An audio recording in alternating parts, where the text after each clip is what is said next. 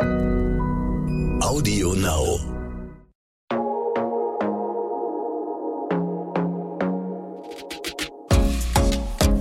Glossip, der Gala Beauty Podcast.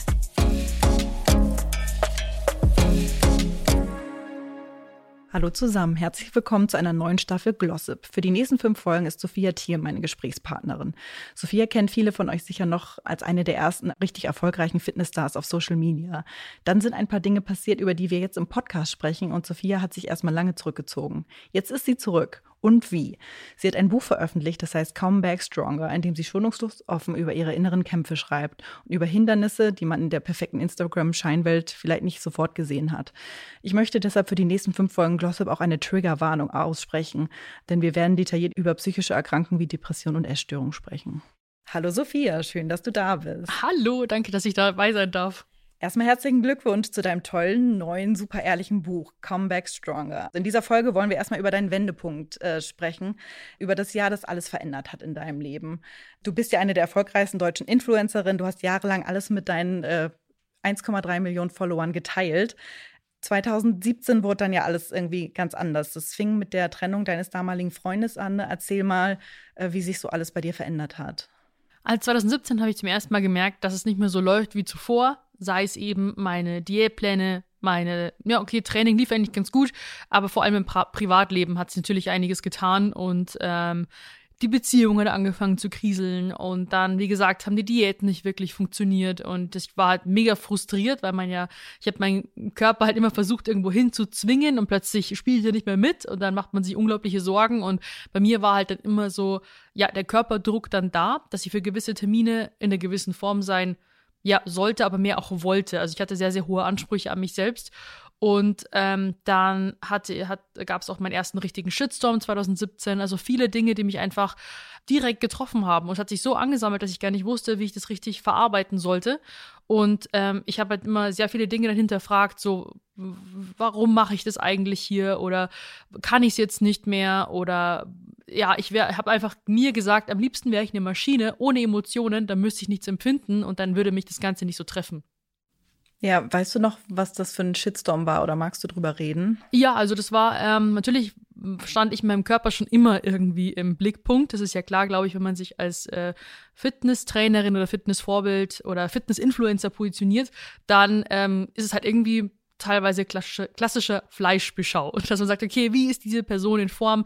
Ähm, wie viele Muskeln hat sie? Wie viel Körperfett oder auch nicht? Und äh, genau, deswegen ähm, war das natürlich immer ein gewisser Druck, der ähm, für mich auch, weil ich für ein Sixpack sehr hart mit mir umgehen musste. Also ich habe eine ganz andere Körperkonstitution, einen ganz anderen Ausgangspunkt und für ein Sixpack musste ich wirklich sehr, sehr viel Gewalt anwenden. Und ähm, 2017 fingen dann meine ersten größeren Gewichtsschwankungen noch an eben auch wegen der Essstörung, was ich damals noch nicht benennen konnte. Und dann war der erste World Fitness Day in Frankfurt.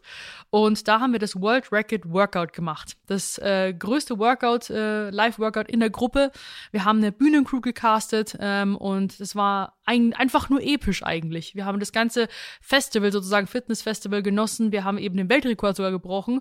Und ähm, dann fing es zum Regnen an, dann kam die Sonne raus und da war ein Regenbogen und es war einfach nur wow, so wenn so viele Menschen vor der Bühne ähm, dann eben mit einem zusammen trainieren und alle synchron Jump Squats machen.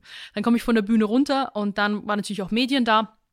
Und dann wurde eigentlich nur darüber berichtet, nicht über das Festival, sondern über meine, über mein Gewicht. Dann wurde ich mit Wettkampfbildern verglichen, äh, wie sehr ich zugenommen habe und haben natürlich möglich so viele Spekulationen aufgestellt, so ähm, ja, sie hat zum Trainieren aufgehört, ist faul geworden, hat nachts Essanfälle und so weiter. Also ähm, das war für mich natürlich, hat ja direkt ins Schwarze getroffen, weil ich habe damals schon ähm, vor diesem ganzen Fitness-Influencer-Dasein habe ich ja äh, mit Mobbing zu tun gehabt. Und dann kam das Ganze sozusagen verhundert war sozusagen es war einfach so viele Augen mehr dann in der Öffentlichkeit und ich habe auch nicht gewusst dass es mir nicht stimmt. Und ähm, ja sozusagen wurden dann auch meine Bilder eben auf Instagram dann eben ähm, kritisiert dass ich ja aussehe als ob ich schwanger wäre und äh, äh, viel zu dick. Und natürlich äh, zweifelt man auch dann an der Kompetenz des Menschen. Aber ja, das ganze Wissen über Training und Ernährung bringt einem nichts, wenn man ja ein essgestörtes Verhalten hat. Und wie hast du dann weitergemacht? Also ich habe immer versucht, äh, in die alten Pläne zurückzufinden, mich dazu zu zwingen oder einfach ähm, alles um mich rum auszuschalten, meine Emotionen unter den Teppich kehren, einfach sozusagen wie ja, stumpf abarbeiten quasi. Also äh, jeden Tag Training ähm, und mich an meine genauen ja, Diätvorgaben halten. Und es hat dann phasenweise immer manchmal geklappt. Ähm, dann 2018 war ich in der definiertesten Form wie noch nie, wo natürlich auch damit spekuliert wird, so, ah, du bist so dünn, du siehst aus wie ein Kerl, du nimmst doch Testo.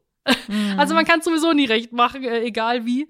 Und ähm, dann sozusagen, aber je härter ich immer in Form war, desto höher war die Rechnung, die ich bezahlen musste. Also je mehr Kontrolle und Gewalt ich angewandt habe. Und deswegen bin ich dann im Jahr darauf dann in meine Auszeit gegangen, weil ich habe es einfach nicht mehr geschafft. Das hat mich dann komplett äh, zerstört. Ähm, und ja, so war das immer ein Auf und Ab. Immer wieder sozusagen alles ausblenden, mich auf die Pläne konzentrieren und einfach abarbeiten. Genau, du bist nach Thailand äh, quasi geflohen, hast du geschrieben. Genau, das war von 17 auf 18 noch. Mhm. Mhm. Genau, wie kam, äh, ja, warum Thailand? Es sollte irgendein Ort sein, ganz, ganz weit weg. Und ähm, einige Fitness-Influencer zu der Zeit waren eben auch in Thailand wegen des tollen Essens, was man eben auch ja, clean und gesund oder diätkonform machen konnte, ähm, dem Strand, dem tollen Wetter und äh, ja, dass halt alles so auch so günstig ist irgendwo.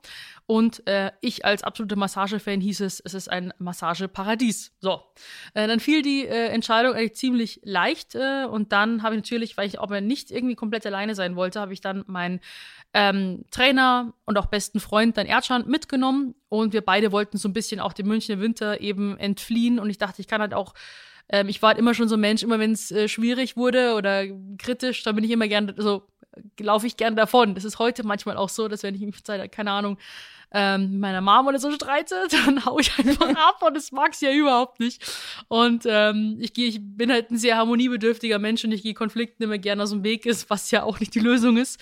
Aber jedenfalls habe ich gedacht, ich äh, kann da sozusagen ähm, den Schmerz vergessen und meinem Körper irgendwie eine Auszeit geben, was dann irgendwie auch nicht ganz funktioniert hat, weil man nimmt hier sein ganzes, sein Päckchen immer mit sich mit. Und dann habe ich versucht, sozusagen mich auf eine andere Weise zu betäuben. Nicht mehr mit Essen, was natürlich auch ich habe natürlich auch dort gegessen, sondern eben dann auch mit Alkohol kurz war, also ähm, weil ich habe ich habe eigentlich nie wirklich Alkohol getrunken, wirklich das letzte Mal, das war mit mit 16 und da hatte ich eine sehr intensive Phase, dachte ich mir, brauche ich nicht mehr, das ist nicht mein Fall. Da habe ich sozusagen wieder probiert, weil ich dachte, irgendwie mag ich was anderes fühlen. Irgendwie, das nervt einfach alles und ich kann das hier überhaupt nicht genießen.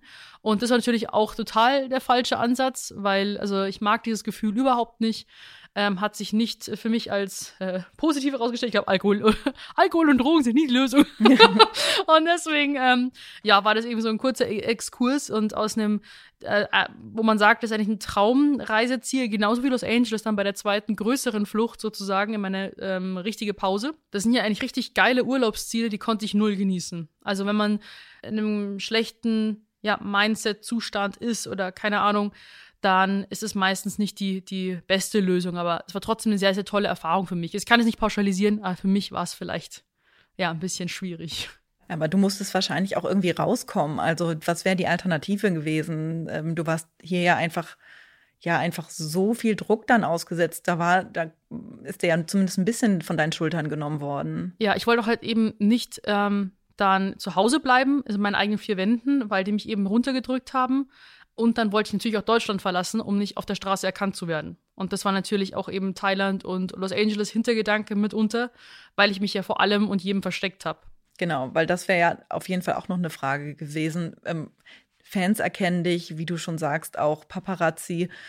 Du musstest ja, dich ja schon gut eine Erfahrung gemacht, ja. Also ich hatte noch nie mit Paparazzi äh, Erfahrungen und dann bei meinem allerletzten Event vor der Auszeit, was ich noch eben durchziehen wollte, und zwar Duftstars 2019. Es war ein richtig cooles Event, da genau da, wo ich, bevor ich weggehe, kommen Paparazzi zum ersten Mal, machen ungefragt Fotos von mir und dann die unvorteilhaftesten, die man sich wahrscheinlich vorstellen kann. Und ähm, dachte ich mir, okay, das ist jetzt ein blödes Abschiedsbild von mir.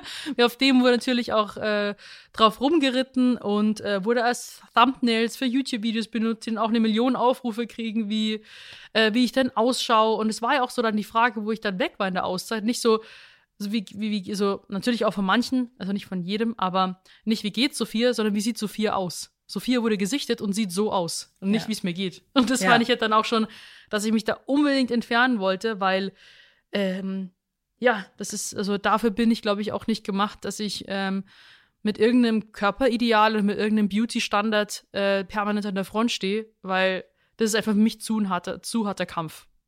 Ja, ich glaube, das ist einfach insgesamt auch so ein harter Kampf. Dich fragt niemand, wie es dir geht, aber deine Bilder sind dann halt überall. Mhm. Also das ist einfach so hart. Mhm. Ganz, ganz schlimm.